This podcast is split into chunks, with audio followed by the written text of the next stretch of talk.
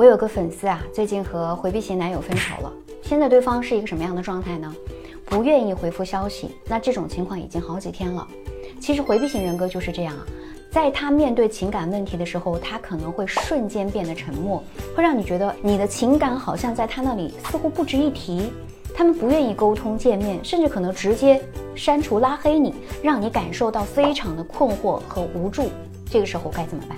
虽然回避型的人常常会被认为成熟稳重、情绪稳定、专注，他们确实很擅长提供情绪价值，让你感受到安心和被爱。但是他们在面对压力的时候是很可能选择逃避的，这通常是由于过去的事情啊，它积累到一定程度了，触发了他们的逃跑机制，他们没有办法去应对压力，因此呢选择彻底离开。所以如果你想修复与回避型的关系，首先要理解他们的行为模式和心理状态是怎样的。修复关系需要时间，你需要耐心的等待对方的情绪首先稳定下来。那么在这个过程当中呢，我们就可以通过做一些自己喜欢的事情来转移一下注意力，学习一些基础的情感的知识，重新审视自己的情感模式很重要。第二步就是重新建立联系了。在与回避型聊天的时候，你需要控制好内容和节奏，最好是以朋友的身份和他交流，不要急于求成。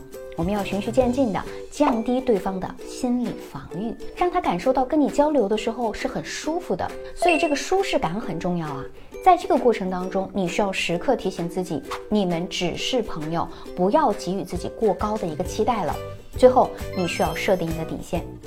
也就是，无论你多么爱眼前这个人，或者说在修复的过程当中有多么的不平衡，你都应该给自己一个明确的时间限制，不要因为自己的执念而一条道走到黑。在付出了努力之后，你就需要告诉自己，如果对方仍然没有改变，那这个时候你应该做出对自己有利的决定。也相信经历了痛苦和成长之后，你会更加明智的选择当下应该做的事情。